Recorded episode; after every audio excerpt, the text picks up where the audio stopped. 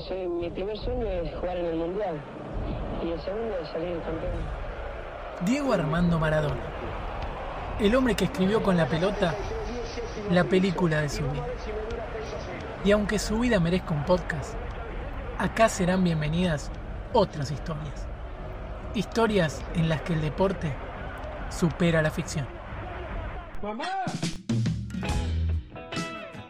18 de octubre, Día de la Madre, y acaba nuestro regalo para todas ellas. En este capítulo, las madres tendrán su homenaje. La historia transcurre en la libertad de otros años y por momentos dentro del infierno del año 2020.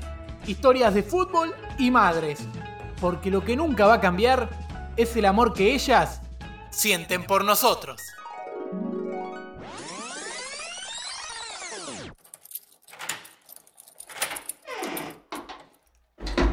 Hola, llegué.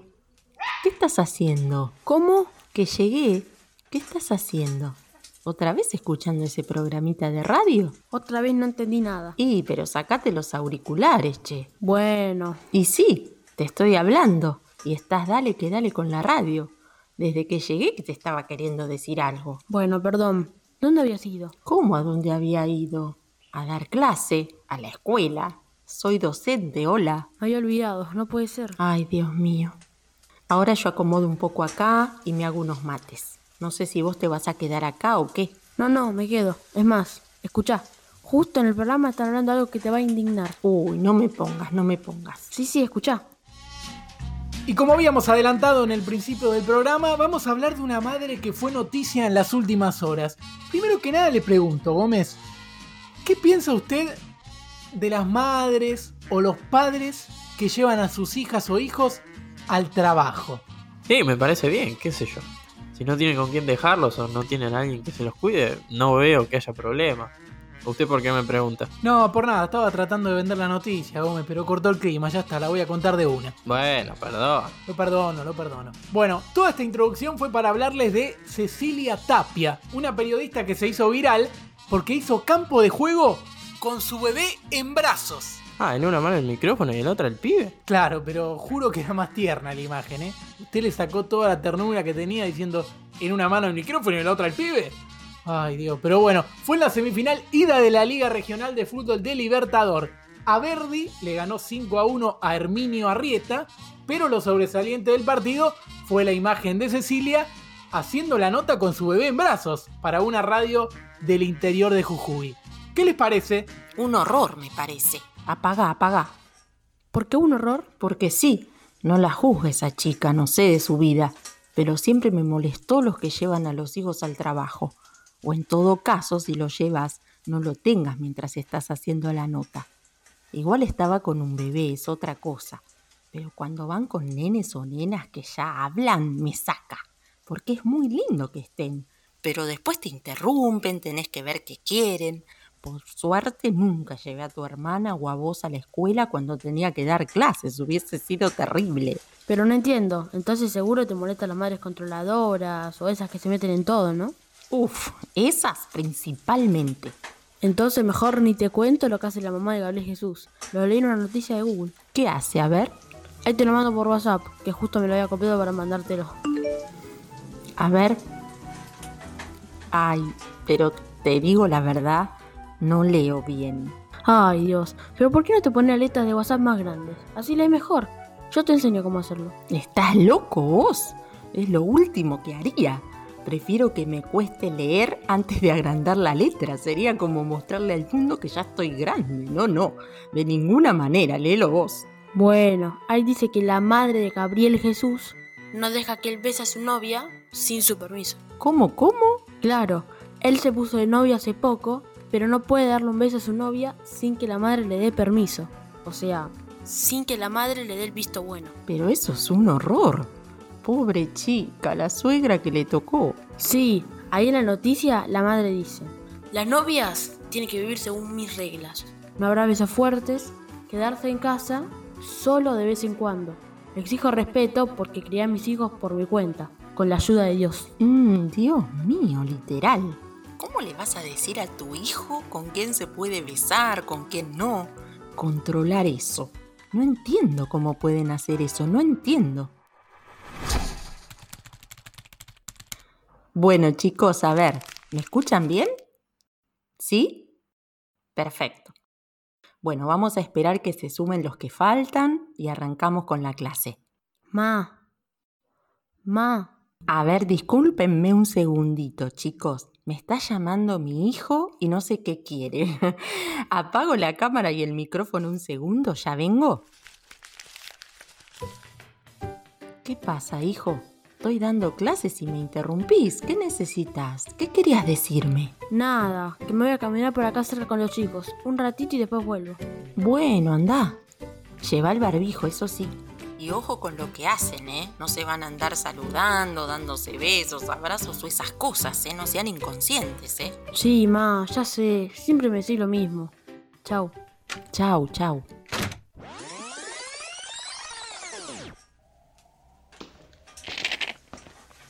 Ma. ¿Qué pasa? Estaba tomando unos mates tranquila. Perdón, te quiero mostrar una cosita más. Una cosita. Uh, ¿es de la radio otra vez? Sí, pero es una cosa cortita. Escuchá porque si te inclinaste con lo otro, no sé cómo vas a reaccionar cuando escuches esto. A ver, ponelo, dale. Cuarto y último bloque, estamos en vivo y tenemos que dar una triste noticia. Gómez, todo suyo. Sí, porque murió Nelly Frascarelli. Quizá muchos no sepan de quién les estoy hablando, pero estoy en condiciones de decir que en un momento fue la madre de futbolista más famosa del mundo. No sé si usted la recuerda. Pero cómo no, Gómez. Le cuento a los oyentes.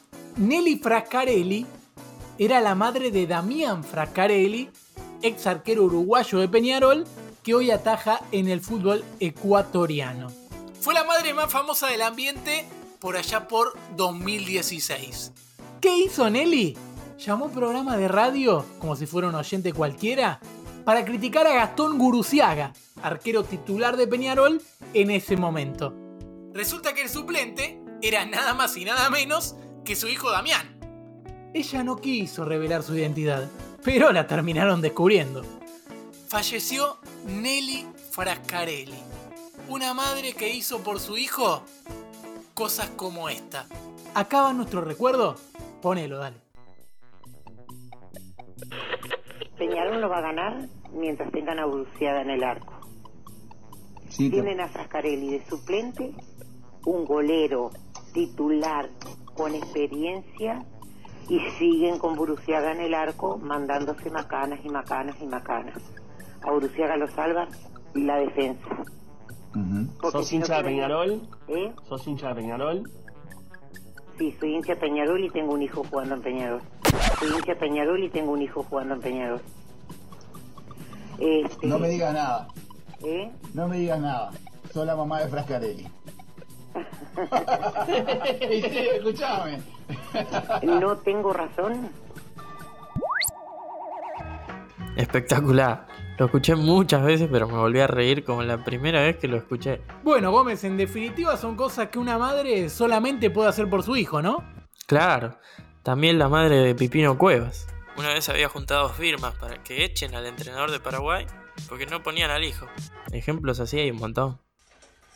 ¿Y? ¿Qué me decís de esta madre? Y mira, está todo tan mal que no sé por dónde empezar. Me pone mal que haya fallecido, pobrecita, pero sacando eso, primero que nada, yo nunca llamaría a un programa de radio. ¿Por qué? ¿Por qué no? Mirá si me escuchan ustedes o mis alumnos, que son como mis hijos. Definitivamente no. Y lo otro me parece un horror. Por más que sea tierno, le generas un problema a tu hijo con el otro compañero, lo haces quedar mal. No entiendo. ¿Cómo vas a llamar para ver si puede jugar tu hijo? La verdad no lo puedo creer.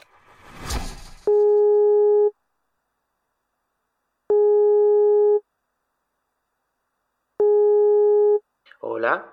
Hola, profe. Sí, ¿Qué tal? ¿Cómo andas? Habla Vero, la mamá de Joaco y de Sofi. sí, ¿qué haces, Vero? ¿Todo bien por acá? ¿Ustedes? Todo bien, sí. Discúlpame que te moleste. No, está bien, no hay problema. Te llamaba por lo siguiente. Me enteré que están organizando para reabrir la escuelita de fútbol, ¿no? A ver si los habilitan de una vez. Sí, exacto. La idea es volver muy pronto con protocolos y de a grupitos.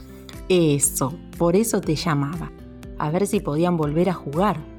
Lo tengo a Juaco con Sofi todo el día peloteando ahí en el patio, me rompieron todas las plantas, no sabes.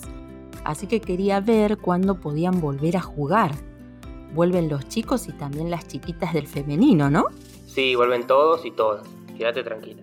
Ay, menos mal, porque te juro que todo el día en casa con la pelota, no sé cómo contenerlos. ¿Ya saben horarios o algo? No, todavía no, pero seguro la semana que viene ya vamos a estar publicando toda la info ahí en las redes, así que ahí te fijas mejor. Buenísimo. Muchas gracias, en serio, gracias. Vero, Vero, ¿nos escuchás? Vero, ¿estás ahí o se nos tildó? Vero. Sí, perdón, estoy acá. Me había quedado pensando. Ah, yo me había asustado, Gómez, te juro. Estos silencios en radio siempre son graves, pero ahora desde que metemos oyente por Zoom más el delay puede pasar que haya más silencio. Pero acá me había asustado, vos me te juro. Sí, además todavía no respondió la pregunta. Perdón, ¿cómo era la pregunta? ¿Me la repetirían? Sí, no hay problema, pero te habíamos preguntado, ¿en qué cambiaste como madre en esta cuarentena? ¿En qué cambié como madre en esta cuarentena? No, en nada.